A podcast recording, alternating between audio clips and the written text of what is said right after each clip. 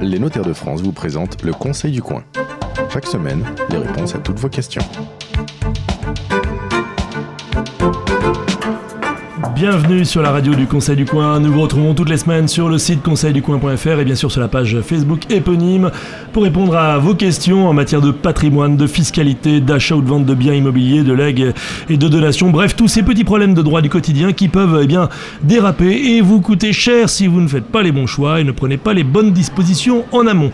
Aujourd'hui, pour euh, notre rendez-vous hebdomadaire, j'ai le plaisir de recevoir avec moi au salon euh, des notaires à Cannes, Evelyne Adam-Baum. Bonjour. Bonjour. Vous êtes notaire à ça ne s'invente pas, Baume de Venise, dans le Vaucluse. Tout à fait. Euh, j'ai le plaisir également d'accueillir Rachel Verret, notaire à Pithiviers, dans le Loiret, pas très loin de Paris. Bonjour. Bonjour.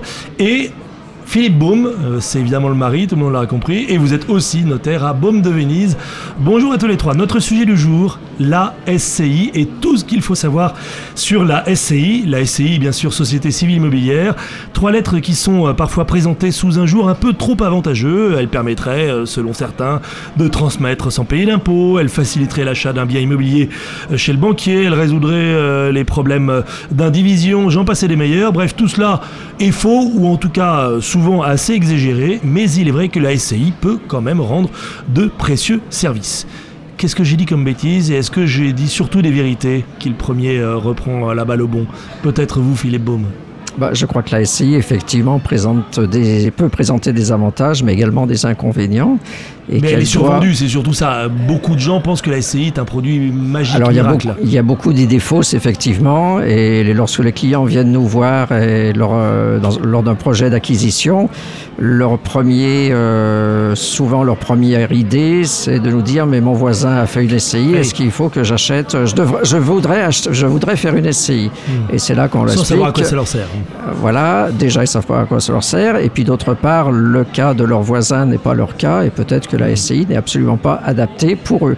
Alors l'autre idée fausse, c'est que ça va, la transmission coûtera beaucoup moins cher pour euh, un bien en SCI, ce qui est également une idée complètement fausse. Il faut que certaines conditions soient remplies pour qu'effectivement fiscal, fiscalement ça puisse être intéressant. Ah donc ça n'est pas une légende, il y a vraiment des conditions dans lesquelles la SCI permet de transmettre à, à moindre coût. On va voir ça tout à l'heure. On va reprendre les choses depuis le début. D'abord donc on entre chez vous avec un projet immobilier et euh, on se pose la question d'acheter en propre ou bien d'acheter via une SCI. Alors qu'est-ce qui vous permet à, vous trois, qui êtes tous les trois notaires, de dire oui là vous avez raison de vous poser la question ou non ça n'est pas du tout pour vous? Evelyne Adam-Baume, Rachel Verret. Ah, moi, je dirais déjà, euh, c'est toujours bien de se poser la question. Mhm. Oui, c'est parfait. C'est toujours bien. Parce qu'il y a des gens qui peuvent regretter ah j'aurais dû faire une SCI et qui on leur a pas proposé à temps. Certains nous le disent. Vous auriez dû me proposer de faire une SCI. Mhm. Bon. Hein, Alors, on se euh, pose la question. On se pose la question et quelles sont les, les autres questions qu'il faut se poser derrière pour euh, cocher les cases? Quel est l'intérêt pour moi, enfin, pour moi client, pour moi acquéreur, de faire une SCI Est-ce que si c'est défiscalisé, ça ne suffira pas? Mhm. Si c'est transmission, ça peut avoir un intérêt, effectivement. Bon, on verra ça après. D'autres cases à cocher, par exemple, je disais tout à l'heure, le, banquier, euh, il peut être sensible à, la SCI. Non, ce que je dirais pour revenir à la mhm. présente euh, question, c'est que moi, tel client que je reçois, je ne je vais pas lui répondre immédiatement. Je vais lui demander un état de sa situation mhm. personnelle, de sa situation familiale, de sa situation patrimoniale, de sa situation professionnelle, puisque tous ces éléments permettront de lui apporter le conseil sur la création ou non de la SCI. Quel est le bien qu'il va acheter? Est-ce que c'est un bien, est-ce que ça, sera sa résidence principale? Est-ce que c'est un bien pour euh, y exercer plutôt son activité professionnelle? Est-ce que qui va financer? Est-ce qu'il est marié? Est-ce qu'il a remarié? Est-ce qu'il a des enfants de précédente union? Alors, je voilà, c'est vraiment. Quelles sont les, réponses qui vous font cocher les cases en disant ah bah oui là pour le coup euh, la SCI pour vous c'est bien. Qu'est-ce qui est euh, imparable ou incontournable pour vous dire oui?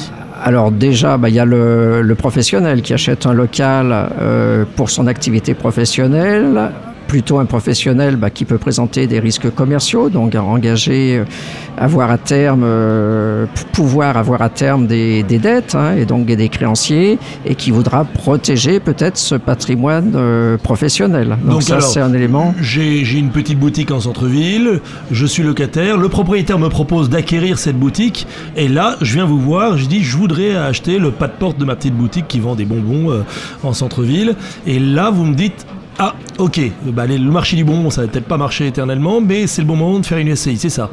Alors ça peut être effectivement le moment de faire une SCI puisque cette SCI va permettre à ce commerçant, enfin à ce professionnel exposé à des risques commerciaux, euh, d'avoir une meilleure protection de son patrimoine personnel. C'est la notion de risque commercial là, qui nous intéresse. Donc en, gros, euh, bien sûr, on a compris, on va flécher avant le loyer qui montait vers le propriétaire va aller vers la banque pour rembourser l'emprunt qu'on aura souscrit via la SCI. Mais en quoi on est protégé euh, par rapport à un achat en direct? Alors en quoi on est protégé? Ben, C'est que si ce commerçant achète, euh, exploite en, en, exploitation individuelle mhm. et qu'il fait malheureusement de mauvaises affaires et laisse pas mal de, de dettes, ses créanciers auront un recours sur tous ses biens personnels, notamment bah, sur son, ses murs commerciaux qu'il aura acquis, donc il risque de voir saisis et vendus aux enchères au profit de ses créanciers. Sauf s'il a SCI.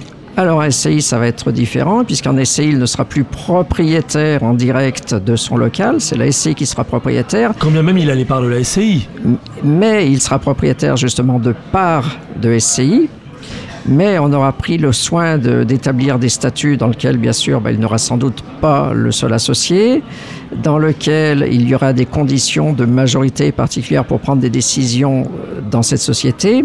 Et donc, quel sera le gage de son créancier? Ce n'est plus les murs commerciaux, ce sera les parts de société. Vous êtes en train de dire qu'on va créer une insolubilité ou insolvabilité plutôt Non, pas une insolvabilité, mais un écran, une protection un écran, une protection, euh, puisque le gage des créanciers, ça deviendra des parts de société. Et quel est l'intérêt pour un créancier de se retrouver suite à une, une saisie euh, mm. titulaire de parts de société, parts de société dont il n'aura pas la, la, maîtrise, euh, puisqu'il y aura un gérant, qu'un gérant, ce sera éventuellement le conjoint du commerçant qui pourra mm. avoir tous les pouvoirs. Donc voilà, ça n'intéresse absolument pas. le créancier, il lâche l'affaire. Il voit que vous avez logé, vous avez 40% de part de SCI qui détient les, le fonds de commerce et il dit bon ok d'accord j'ai compris le truc et euh, j'arrête les poursuites. Il me semble. en tout cas. Il me semble. Bon écoutez comme quoi donc on peut organiser en quelque sorte euh, le pire. Euh, est-ce que vous voyez d'autres paramètres qui font que la SCI, si on n'est pas commerçant, si on n'a pas une petite boutique en centre-ville, est-ce qu'il y a d'autres paramètres qui font que la SCI peut être un, bon outil? Oui, ça, ça, peut être un bon outil quand on quitte la sphère professionnelle, à titre privé aussi, pour euh, maintenir un bien dans la famille, pour éviter une situation d'indivision, euh, parce que l'indivision, c'est ce qu'on appelle une situation précaire à laquelle il mmh. peut être mis fin aux besoins par les tribunaux. Euh, et le, fait d'apporter le bien dans une SCI, ça facilite les facilite le fonctionnement parce qu'effectivement, on retrouve la notion de gérant. Voilà, à travers les statuts, on a un gérant qui a des pouvoirs, qui peut faire un certain nombre d'opérations seul, alors que l'indivision nécessite dans la majorité des cas l'unanimité. Et en plus, euh, les parts de SCI, eh bien, elles sont transmissibles entre, euh, entre associés. Donc, euh, si on est une dizaine dans la SCI, c'est plus facile de trouver preneur pour ces parts que dans une indivision. Alors, on peut transmettre aussi les parts de la SCI et on, toujours en faisant du sur-mesure dans les statuts, on peut aussi mettre les changements de propriété et donc mhm. garder un œil sur les associés en, en insérant, si on veut, des clauses d'agrément. Mhm.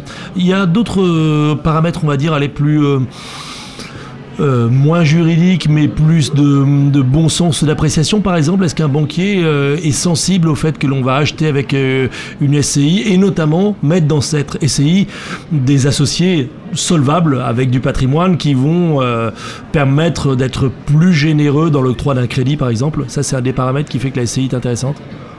Ah bah, Le banquier préférera, euh, préférera une SCI lorsque l'achat se fait entre plusieurs personnes, puisque Oui. plusieurs personnes, c'est une indivision. Comme l'a dit euh, Rachel, le risque de l'indivision, c'est l'instabilité. À tout Mhm. moment, l'un peut, peut réclamer ses parts. Donc, c'est pas, que, c'est pas un, un système qui sécurisera le banquier, alors que la SCI le sécurisera, puisque la SCI, c'est une personne morale qui est propriétaire. À travers cette SCI, il y aura différents associés à qui la banque demandera sans doute leur caution personnelle. Donc oui, la banque préférera un montage SCI qu'une acquisition en indivision. Alors, on est en couple avec des enfants, la SCI ne se justifie pas forcément. On est en couple avec de... Ah, euh, Rachel, euh, vous faites euh, une mimique comme si peut-être, oui, malgré tout, ça reste une solution dans certains cas pour le couple avec enfants. Ça peut être, tout dépend du couple et des enfants. Oui, ben, allez-y, soyons clairs. On a tout le temps de- d'en parler. Donc, tout dépend du couple. Quel couple et quels enfants auraient besoin de la SCI pour acquérir, euh, par exemple, le logement? Alors, principal. un couple, euh, je pense un cas de couple euh, recomposé, en fin de compte, parfois avec un des époux qui est encore euh, uni par les liens du mariage et donc qui, sous un régime de communauté, ne peut pas faire une acquisition. euh, Ah Oui, il peut pas être en communauté deux fois, d'accord. voilà, enfin, Hmm. le bien qu'il achètera avec sa nouvelle compagne sera dans la communauté avec son, sa- son épouse. Et parfois ça arrive et certains ne s'en préoccupent pas et découvrent le truc après coup. Tout à fait, parce qu'il Hmm. n'écoute pas le notaire. Ouais, ouais, parce qu'ils ont, oui, ils ont même pas été aller le voir. Oui. Et euh, on peut effectivement utiliser la SCI dans ce cadre-là si l'époux en cours de divorce peut obtenir une donation d'une somme d'argent qui lui permet de constituer un capital de SCI. Donc, du coup, il a une SCI, des parts de SCI qui sont des biens propres et qui ne dépendent pas de euh, sa communauté Pourquoi en il- attendant son divorce. Pourquoi il a besoin d'une donation Pourquoi il a besoin d'un apport Une SCI, on peut la faire avec 1000 euros? Ah, tout à fait, une donation de 100 euros ou de 1000 euros Ah oui. pour que ce soit de l'argent qui lui vienne de sa famille, Ah, non pas de la communauté. Ah, donc c'était ça. Là. Donc la précision dessous, c'est si je mets 1000 euros de ma poche dans la SCI alors que je suis encore euh, lié par les liens du mariage avec quelqu'un d'autre, de fait, c'est le fléchage de l'argent en fait. C'est Voilà. d'où venait l'argent. C'est ça. Ah, donc ça c'est très fin. Donc il faut avoir une somme d'argent qui arrive de l'extérieur et qui ne vienne pas de la communauté qui est en train d'être dissoute. Plein de petits détails.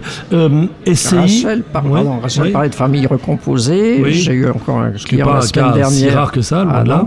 Hmm. Euh, J'ai eu encore le cas la semaine dernière dans mon bureau, donc deux, deux personnes avec chacun des enfants d'union précédente. Ils veulent acheter un SCI, mais ils se posent la question de la protection du conjoint survivant et le conjoint Du nouveau bon, couple. Hmm. du nouveau couple et le conjoint n'a pas forcément, enfin les conjoints n'ont pas forcément de bonnes relations avec les Les ex. les, les- les ex et les enfants surtout, Ah. et donc le conjoint euh, voulait qu'au en cas de décès, en cas du premier décès, il, sou- souhaite ne pas avoir de compte à rendre à l'enfant et pouvoir continuer à- aux enfants de son conjoint.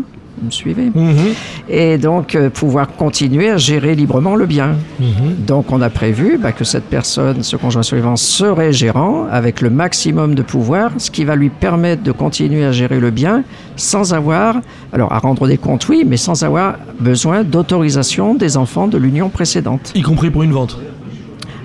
Alors ça, c'est un débat, question juridique, ça dépend si la SCI a plusieurs biens immobiliers, si elle n'en a qu'un seul. C'est une question qui, donne lieu actuellement à un débat juridique. Est-ce qu'on peut vendre le seul bien euh, de la SCI sans euh, autorisation des associés? Alors, euh, je retiens quelque chose d'intéressant. Vous nous avez dit à l'instant, la SCI, si elle détient plusieurs biens immobiliers. Parce que la SCI, ça peut aussi servir à loger tout un tas de, de choses et on peut mettre plusieurs biens immobiliers. On peut mettre aussi des terrains dans une SCI. Ah, On peut y mettre, oui, absolument tous les biens immobiliers, des résidences principales, des résidences secondaires. des Alors, est-ce que c'est intéressant de, de faire une seule SCI qui euh, détient tout ou de faire autant de SCI que l'on a de biens immobiliers? Je vous vois tous sourire, donc vous avez plein de réponses à cela. Rachel Véret, Philippe Baume, Evelyne ça va dépendre encore, je pense, de la situation du, du client. Euh, l'intérêt d'avoir, euh, l'intérêt de faire plusieurs SCI parce que c'est des immeubles complètement différents Mhm. qui qui ne seront pas forcément conservés par la société, donc ça peut permettre à une société de, de, de vendre son bien. Euh, L'intérêt d'avoir Oui, plusieurs... alors que si on a tout logé dans la même SCI, eh bien le problème c'est qu'il faut sortir le bien pour pouvoir le, le- le vendre euh, et le sortir de la SCI, d'accord. Avec des droits de mutation à la place à chaque fois. Voilà, puis comment va se faire de la sortie? Je pense à un bien professionnel. Comment va se faire la sortie? Est-ce que le bien sera vendu par la SCI au repreneur de l'activité ou est-ce que le repreneur reprendra les parts de société. Hmm. Parce que si le repreneur il prend les parts de société, il reprend tout l'actif, tout l'immobilier de la société. Donc un actif professionnel, on aura plutôt, tendance à ne mettre qu'un bien dans la SCI. Bon. Euh, on parle de créer une SCI, on a expliqué dans quelles conditions on, on- il était légitime d'en créer une, on parle d'en créer plusieurs. Euh, la question que tout le monde se pose en les écoutant, c'est c'est bien beau tout ça, mais je vais pas en créer une ou je vais pas en créer plusieurs si ça coûte très cher. La SCI, c'est pas un produit cher, ça coûte pas forcément cher ni à créer ni à gérer. Sinon, ça dépend de l'activité forcément, mais À créer, ça coûte pas très cher, ça coûte plus cher en formalité, euh, sans doute qu'en qu'en honoraire du notaire. Hmm.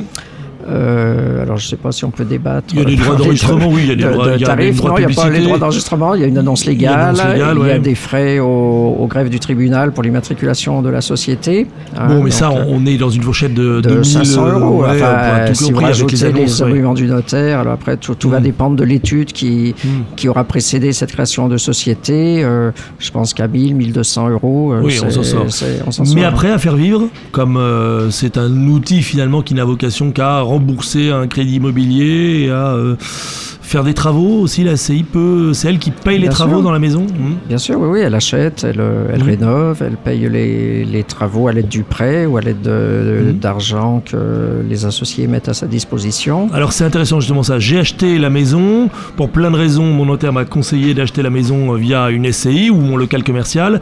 C'est à la SCI qui est propriétaire du bien de faire les travaux et non pas de ma poche. Ce serait une erreur ça. Ah oui, c'est la SCI qui doit payer les factures. L'argent, alors si la SCI n'a pas d'argent au départ, ce sont les associés qui vont le mettre à disposition de l'argent. Mhm. Cet argent en comptabilité va apparaître ce qu'on appelle en compte courant d'associé. Comptablement, de- moi je le sors de mes revenus. Comment je dis aux Ah, impôts Non, Non, c'est pas déductible. C'est de l'apport en compte courant, donc C'est c'est de pas l'apport en déductible, compte courant, c'est de l'argent que la société devra à l'associé et qu'il pourra se voir rembourser au moment là où Mhm. la société en aura les, les moyens. C'est important de faire faire les travaux par la SCI, par, par soi. Il peut y avoir un enjeu. euh, Il n'y a pas de TVA à récupérer. Il n'y a rien de particulier, si. Hmm. Rachel Verret. Alors, il y a une particularité au niveau justement de la fiscalité liée à la SCI, euh, c'est que certains travaux qui donnent euh, lieu à des réductions, Oui. euh, si vous les faites faire par une SCI, vous n'aurez pas forcément les mêmes avantages et notamment les TVA, même c'est transparent fiscalement. les TVA à taux réduit, euh, les taux réduit s'applique pas pour des travaux faits par une SCI. D'accord, donc alors il vaut mieux le faire soi-même et en espérant que personne n'aura vu que le bien immobilier appartient à la SCI, non? Les impôts ils sont très vigilants de ça, là-dessus? C'est pas vous le propriétaire, donc Voilà. Ah oui, il va demander, le- les impôts vont demander qui est le vrai propriétaire, oui, d'accord. oui, tout à fait. Donc Là, on préciser qu'il n'y a pas d'obligation fisca- euh, fiscale et comptable pour essayer de déposer leur compte chaque année. hein. Donc, euh, voilà. Ni de tenir une comptabilité. Ni de tenir une comptabilité, il fallait bien en tenir une pour, euh, pour pouvoir justifier euh, en cas de demande. Mais voilà, il n'y a pas d'obligation de, de dépôt de compte. Donc au jour le jour, ça coûte rien, sauf au moment où il faut mettre tout ça à jour, justement, au moment de la vente, par exemple. Tout à fait. Et puis ce que je voulais dire, enfin je ne sais pas si on peut le dire, mais c'est vrai que l'administration fiscale aujourd'hui a un peu de mal sans doute à s'y retrouver dans les, dans les SCI.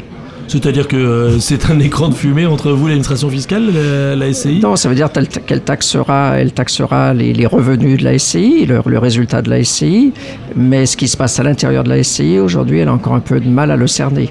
Donc si la SCI n'a pas de revenus, elle taxe rien, pour faire simple. Ah bah c'est comme un particulier. hein. Mm, mm.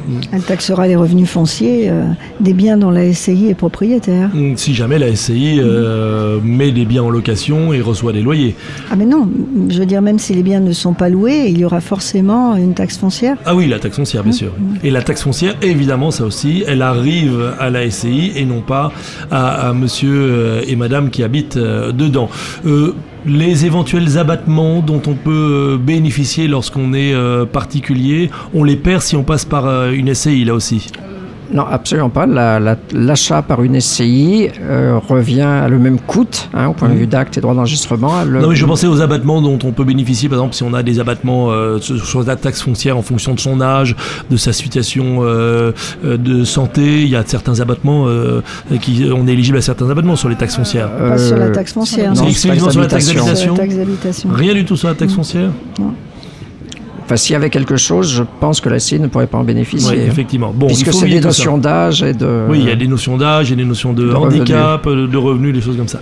Euh, alors, euh, on parlait de transmission tout à l'heure. Je vous ai dit, on va en parler euh, un peu plus tard. C'est le moment d'en parler puisque là, on a créé, on a compris comment ça marchait financièrement, que ça coûte pas des sommes folles. On a vu l'intérêt ou pas vis-à-vis du fisc. La transmission. Avant la transmission, je voudrais bien Ah. préciser pour que les auditeurs aient bien compris que c'est- ça permet de faire du sur-mesure. Oui, bien sûr, on l'a compris. À chaque fois, on adapte les statuts à la session C'est très particulière. très important et c'est pour ça que le conseil du notaire est, est important parce qu'il vous fera Hmm. du sur-mesure. Oui, parce qu'en gros, euh, télécharger les statuts du SCI, créer une SCI comme ça, ça sert à rien. Et modifier les statuts a posteriori, c'est compliqué. Euh, Là, pour le coup, Ah il y a bah toute une oui, des, formalités, Mm, c'est des coûts au supplémentaires. tribunal. Alors, donc, on fait du sur-mesure, on l'a compris. Cette SCI a travaillé pendant plusieurs années. Elle m'a permis d'acheter un bien ou plusieurs biens immobiliers. Et vient le moment de la transmission parce que je l'ai choisi ou parce que je n'ai malheureusement pas choisi cette transmission. Alors, qu'est-ce qui se passe quand j'ai choisi d'abord? C'est-à-dire que j'ai la possibilité de faire une donation et ensuite, eh bien, quand je décède. Alors la transmission, la SCI peut tout d'abord être un un, un outil utile pour la transmission, mais d'un point de vue civil, lorsqu'on a un bien de famille et qu'on souhaite le transmettre à plusieurs enfants. Mhm. Hein, donc une propriété de familiale, on souhaite qu'elle reste dans la, dans la famille. Donc si on n'avait rien fait, on serait en les, en- les enfants, les descendants seraient en indivision avec les risques que cela présente, on l'a dit. Alors qu'un SCI, on va assurer la pérennité du bien puisque les... Pourquoi plus que l'indivision?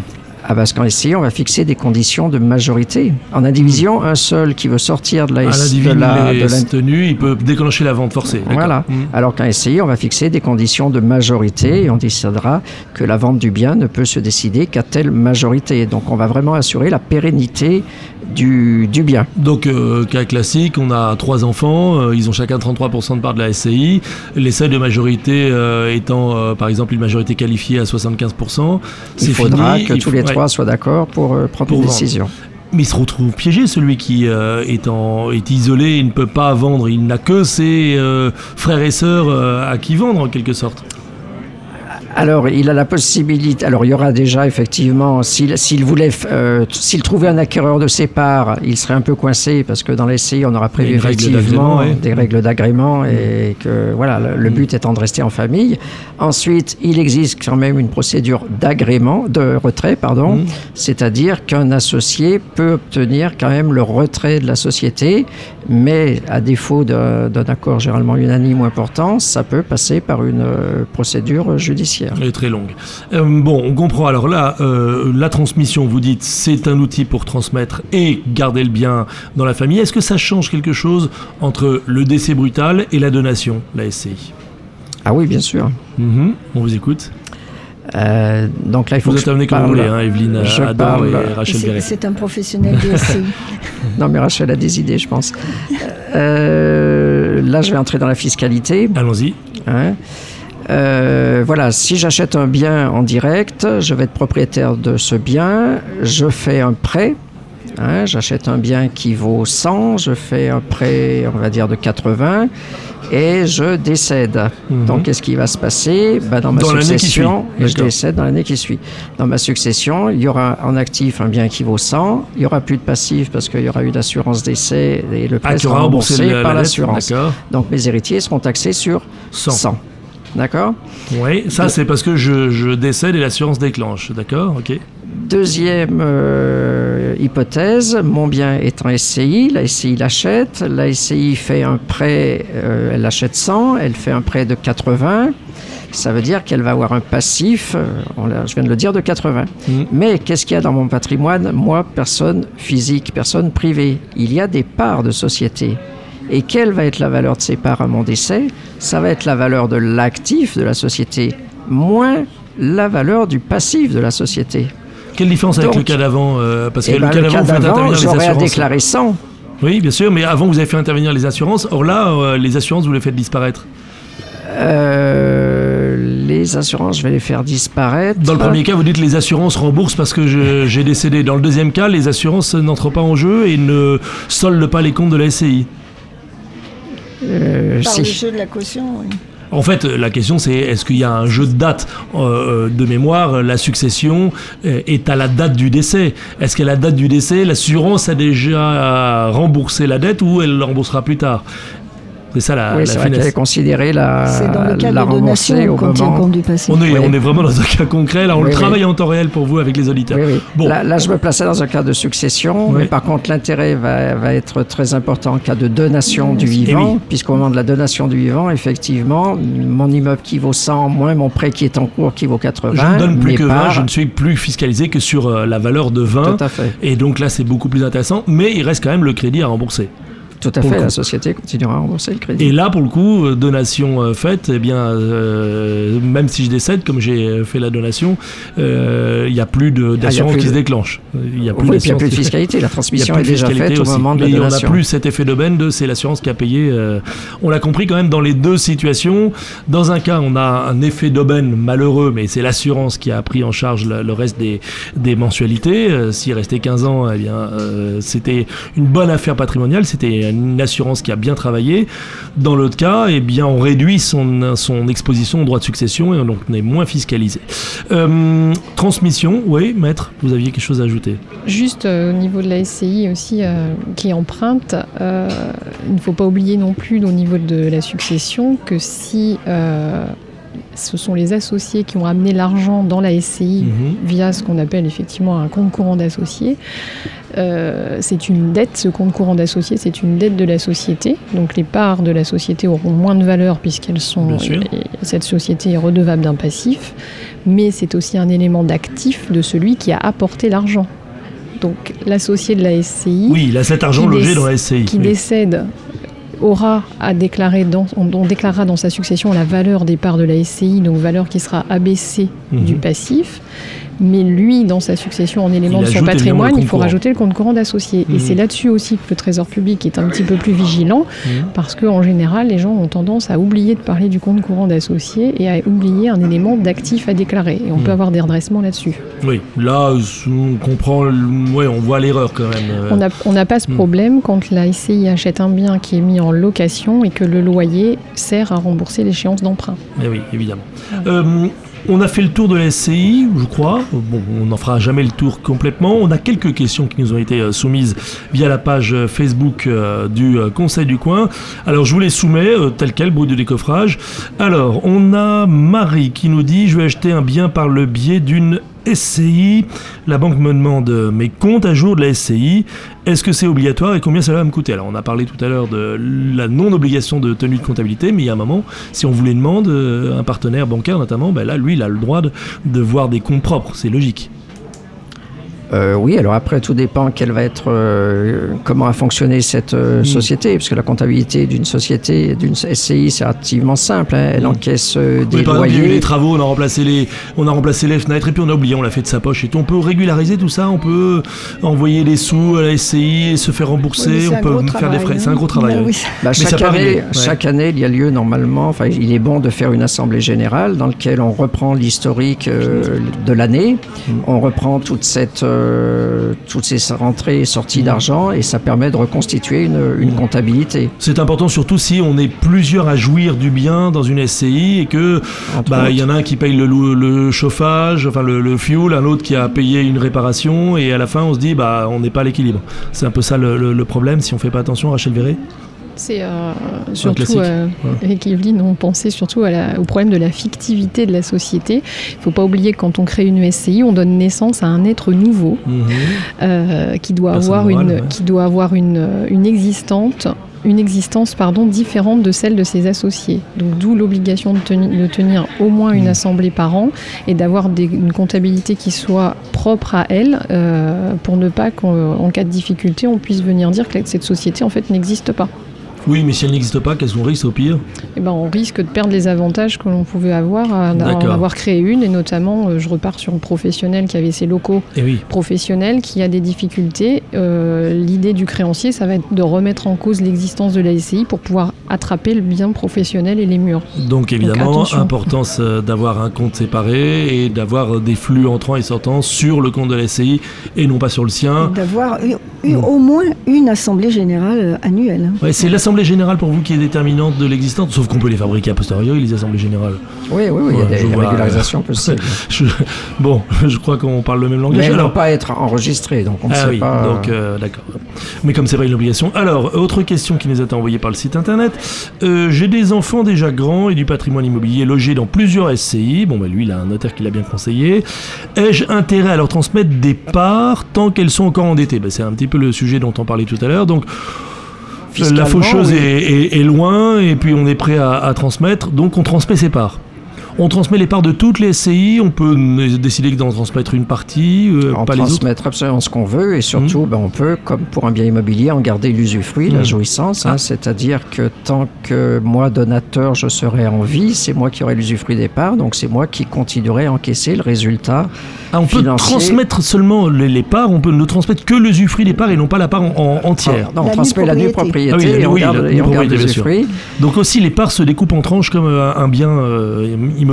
Et on prévoit justement toujours dans ces statuts sur mesure que dans la mesure où il y a un démembrement, c'est l'usufruitier qui gardera le droit de vote, c'est-à-dire que voilà, le donateur va garder vraiment la maîtrise de la, de la gestion et la maîtrise des revenus. Bon, évidemment, là, dans le conseil qu'on va donner, on transmet les parts des SCI endettés et non pas euh, des SCI qui ont remboursé et soldé tous les Tout crédits. à fait. Logiquement, pour euh, des raisons fiscales. Alors, Et encore une autre question, oui. euh, si je puis me permettre aussi, Ouais, l'un des intérêts de la SECI, c'est que vous pouvez transmettre un nombre de parts en limite de l'abattement dont vous pouvez bénéficier, c'est-à-dire sans fiscalité. Alors que quand vous avez un immeuble que vous détenez Oui, en direct, il faudra transmettre des de le cotes découper, parts. oui. C'est possible, mais Mm. c'est des pourcentages, des Mm. cotes parts, euh, des comptes d'apothicaire. Oui, c'est plus simple de transmettre des parts que de démembrer un immeuble ou de faire des lots et de transmettre des bouts de lots euh, ainsi. Alors, euh, une autre question, toujours envoyée cette fois par la page Facebook. Tiens, j'ai acheté ma résidence principale avec ma femme dans une SCI.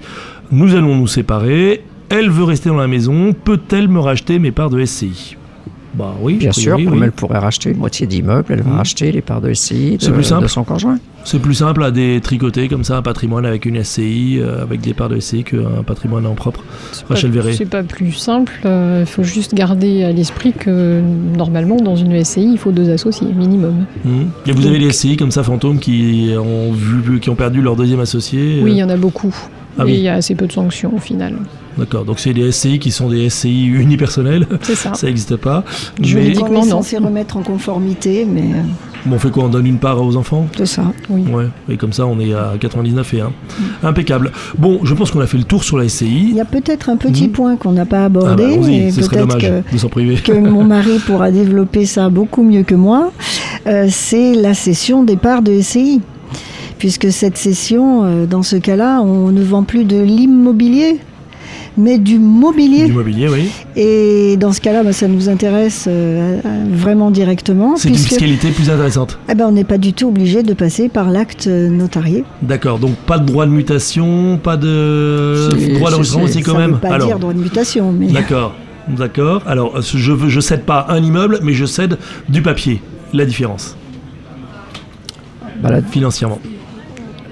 Financièrement, bah, on va, euh, ça va être plus simple vis-à-vis de- des banques, notamment si la société est endettée, parce qu'en cas de vente d'un immeuble, je- généralement le, le passif est à solder, Mhm. alors qu'en cas de vente des parts, le repreneur va reprendre l'actif, mais également le passif, donc il n'y aura pas forcément remboursement du, du prêt. Donc déjà, c'est La première étape. On n'a pas remboursé le prêt, on ne se retrouve pas coincé avec euh, le prêt Voilà. remboursé, d'accord? Sinon, la fiscalité est sensiblement la même en cession de, de parts de, de SCI. Et en en- enregistrement, il n'y a pas euh, la- le micmac de, de, de, de faire des parcelles ou de, créer des lots. On, on transmet juste un, un titre de propriété. Un, Oui, on transmet ses parts de part société. Mm. Ouais. Donc c'est plus intéressant financièrement malgré tout. Alors, euh, oui, alors il faut par contre faire attention pour le cessionnaire, celui qui va acquérir les parts. Lorsqu'il rachète des parts de société, il rachète l'historique de la société.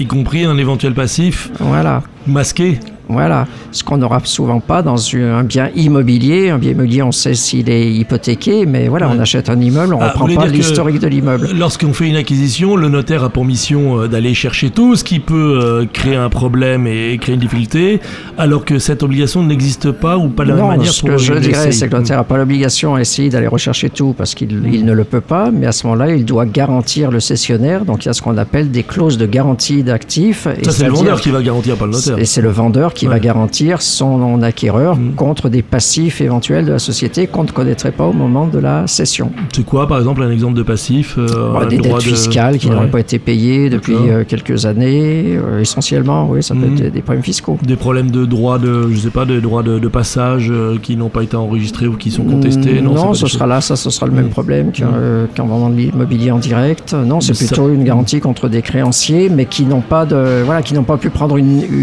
une hypothèque forcément, euh, puisque leur, leur, gage c'était des parts de société. Mmh, évidemment, on a compris.